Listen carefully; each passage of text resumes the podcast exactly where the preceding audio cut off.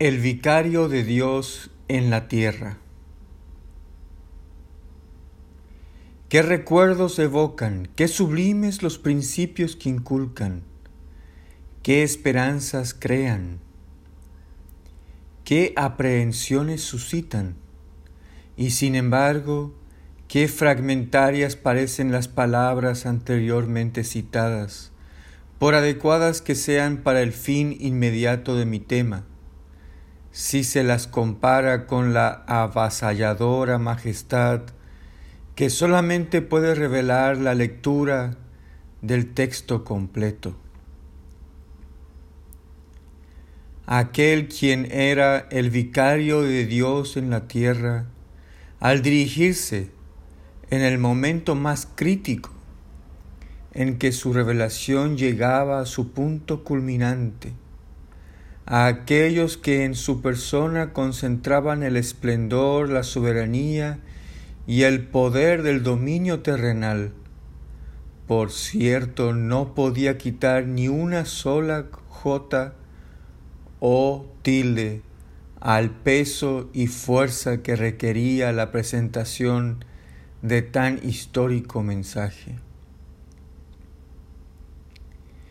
Ni los peligros que les cercaban cada vez más, ni el temible poder con que investía en esa época la doctrina de la soberanía absoluta a los emperadores de Occidente y potentados de Oriente, podían disuadir al exiliado y prisionero de Adrianópolis de comunicar todo el fragor de su mensaje a sus dos imperiales perseguidores, así como al resto de sus soberanos coetáneos.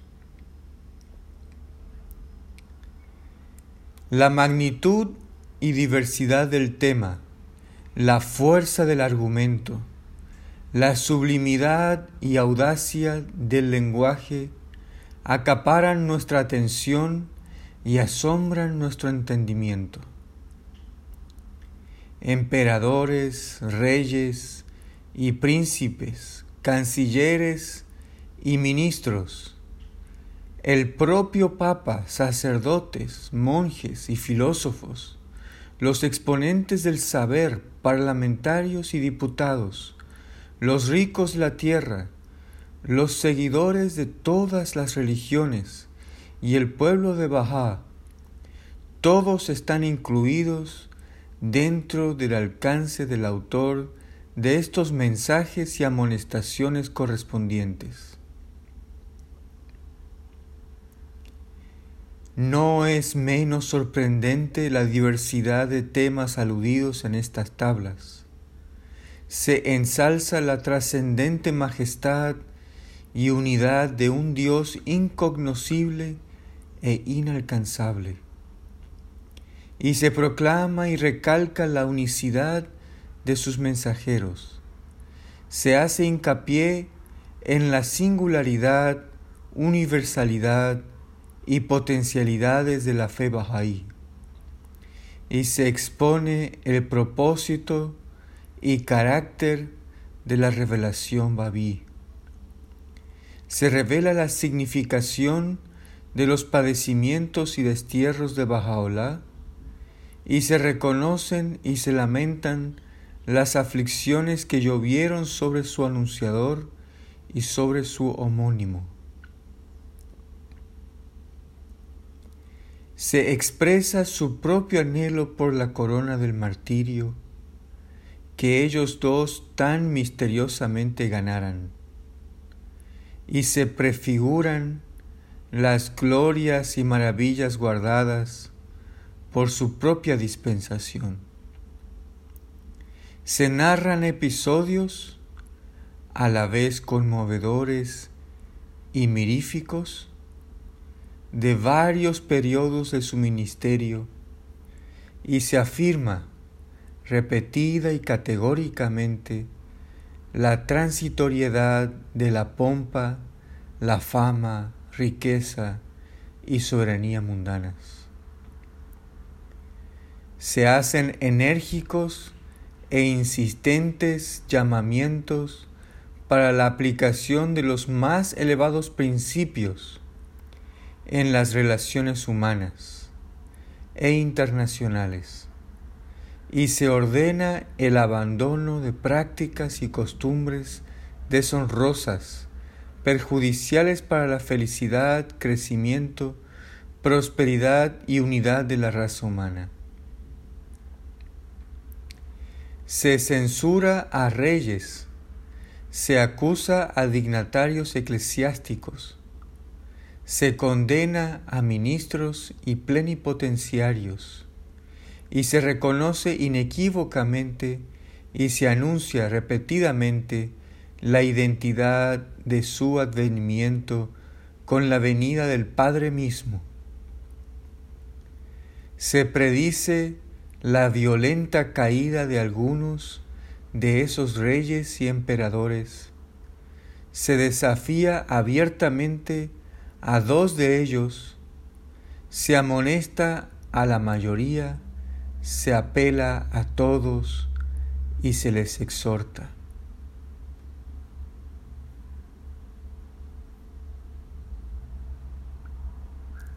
En el Loje Soltán, la tabla al Shah de Persia, Bajaola declara,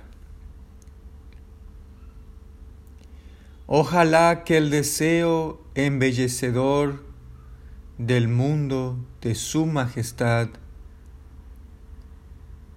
decrete que este siervo sea puesto cara a cara con los sacerdotes de la época y presente pruebas y testimonios ante su majestad el Shah. Este siervo está dispuesto y pone su esperanza en Dios para que se convoque tal reunión, de modo que se aclare y ponga de manifiesto la verdad de este asunto ante Su Majestad el Shah. Por tanto, a ti te corresponde ordenar, y yo estoy dispuesto ante el trono de tu soberanía. Decide pues en mi favor o contra mí. Por otra parte, en el loje raíz, Bajaola escribe,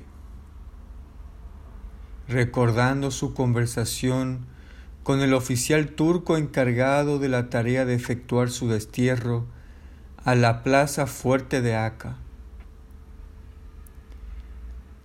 Hay un asunto que si lo crees posible, te pido someterlo a la consideración de Su Majestad el Sultán, que se permita a este joven reunirse diez minutos con él, a fin de que él pregunte todo lo que estime como testimonio suficiente y considere como prueba de la veracidad de aquel quien es la verdad. Si Dios le permitiese aducir esa prueba, entonces que libre a estos agraviados y los deje en paz. Prometió, agrega Bajaola en esa tabla, transmitir el mensaje y darnos su respuesta.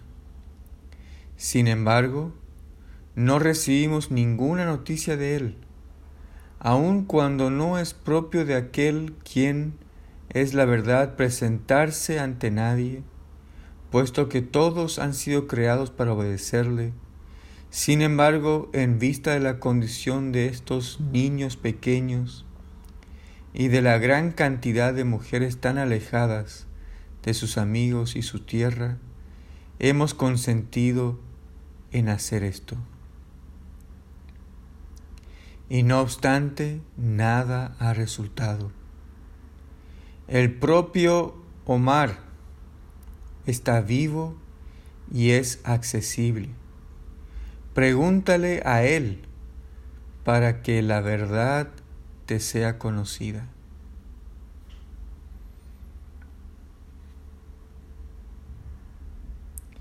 refiriéndose a estas tablas dirigidas a los soberanos del mundo, que Abdul Baha aclama como milagro, escribe Bahá'u'lláh. Cada una de ellas ha sido designada con un nombre especial. La primera se ha llamado el estruendo, la segunda el golpe, la tercera la inevitable, la cuarta la clara, la quinta la catástrofe y las demás el gran terror, la trompeta, el evento próximo, el gran terror, la trompeta, el clarín y otras semejantes a fin de que todos los pueblos de la tierra sepan a ciencia cierta y vean con su vista exterior e interior que aquel quien es el Señor de los nombres ha prevalecido y seguirá prevaleciendo en todas circunstancias sobre todos los hombres. Nunca, desde el principio del mundo, ha sido tan abiertamente proclamado el mensaje. Glorificado sea este poder que ha resplandecido y rodeado a los mundos. Este hecho del causante de las causas, al revelarse, ha tenido dos resultados. A la vez ha afilado las espadas de los infieles y ha soltado la lengua de aquellos que se han vuelto hacia él en su mención y alabanza. Este es el efecto de los vientos fertilizantes anteriormente citados en el Lohe Heikal La tierra entera se encuentra ahora en estado de gravidez. Se aproxima el día en que habrá dado sus más nobles frutos, en que de ella habrán brotado los más majestuosos árboles, las flores más encantadoras, las más maravillosas bendiciones. Inmensamente exaltada es la brisa que sopla de la vestimenta de tu Señor el glorificado. Pues he aquí que ha exhalado su fragancia y ha hecho de nuevo a todas las cosas. Dichosos aquellos que comprenden. Es sin duda claro y evidente que aquel quien es el Señor de la revelación no ha buscado en estas cosas nada para sí mismo aun sabiendo que ello conduciría a las tribulaciones y sería causa de dificultades y aflictivas pruebas, Él, solo en señal de su cariñosa bondad, y con el fin de vivificar a los muertos y redimir a todos los que están en la tierra, ha cerrado los ojos a su propio bienestar, soportando lo que ningún otro ha soportado ni soportará.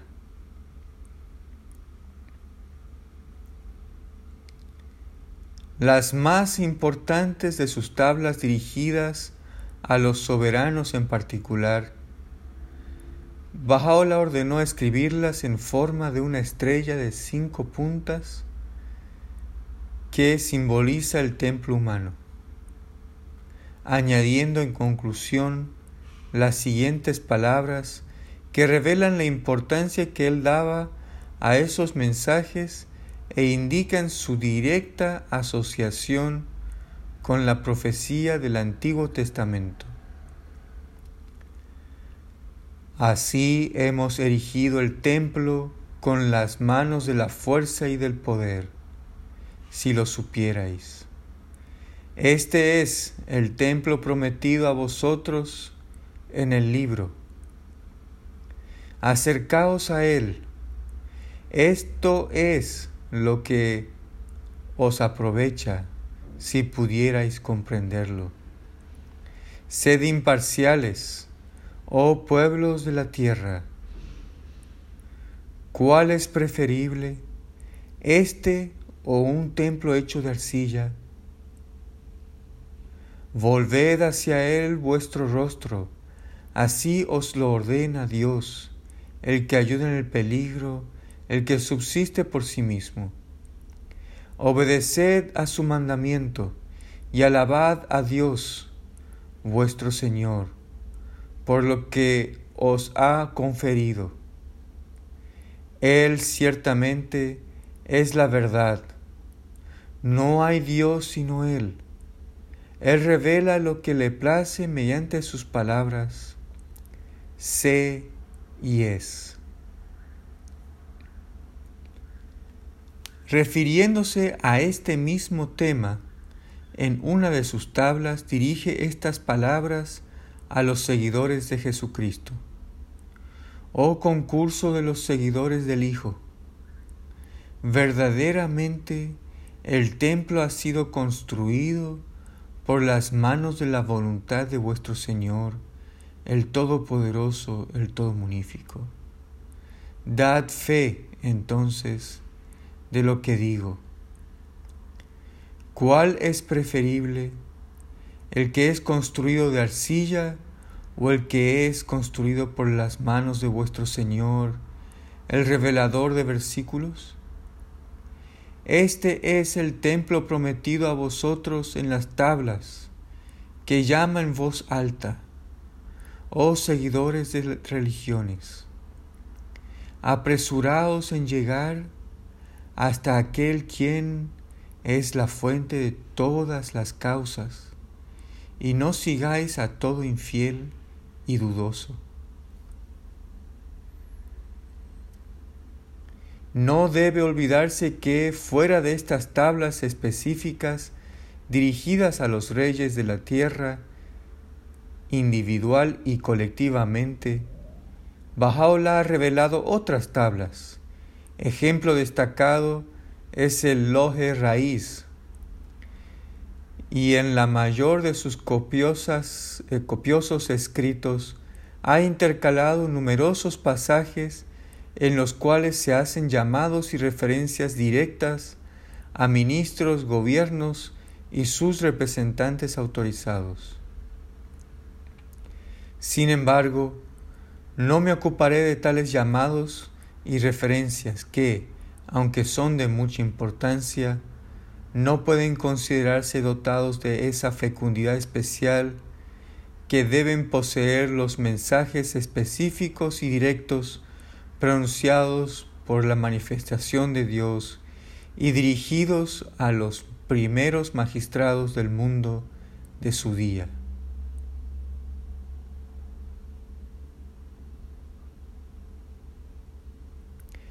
Queridos amigos, ya se ha dicho bastante para descubrir las tribulaciones que, durante tanto tiempo, abrumaron a los fundadores de tan sobresaliente revelación y que el mundo ha desconocido tan funestamente. También se ha dedicado atención suficiente a los mensajes dirigidos a aquellos gobernantes soberanos que, o bien en ejercicio de su autoridad ilimitada, han provocado esos sufrimientos deliberadamente, o bien hubiesen podido en la plenitud de su poder levantarse para mitigar sus efectos o desviar su trágico curso. Consideremos ahora sus consecuencias. La reacción de esos monarcas fue, como ya se ha dicho, variada e inconfundible, y como lo ha revelado gradualmente el desarrollo de los sucesos, sus consecuencias han sido desastrosas. Uno de los más destacados entre esos soberanos trató con grosera falta de respeto el llamado divino, rechazándolo con una respuesta brusca e insolente, escrita por uno de sus ministros. Otro capturó violentamente al portador del mensaje, lo torturó, marcó y asesinó brutalmente. Otros prefirieron guardar desdeñoso silencio. Todos de ellos, todos dejaron totalmente de cumplir con su deber de levantarse y ofrecer su ayuda. Dos de ellos en particular, movidos por el doble impulso de miedo y rabia, estrecharon su control de la causa que en conjunto habían resuelto extirpar.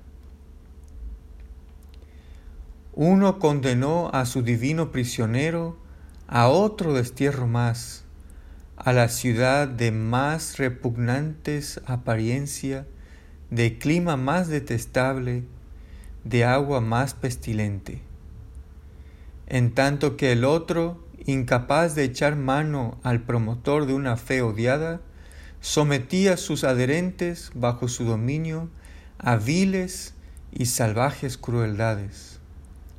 La narración de los sufrimientos de Bajaolá, incorporada en esos mensajes, no logró despertar compasión en sus corazones. Sus llamamientos que no tienen parangón en los anales de la cristiandad ni tampoco en los del Islam, fueron desdeñosamente rechazados. Las sombrías advertencias que pronunció fueron arrogantemente despreciadas. Sus audaces desafíos no tuvieron respuesta. Los castigos que predijo fueron burlonamente desechados. Entonces podríamos preguntarnos, ¿qué ha pasado y sigue pasando frente a tan completo e ignominioso rechazo en este primer siglo Bahá'í, e especialmente en sus años finales? Siglo lleno de tan tumultuosos padecimientos y violentos atropellos para la fe de Bajaolá?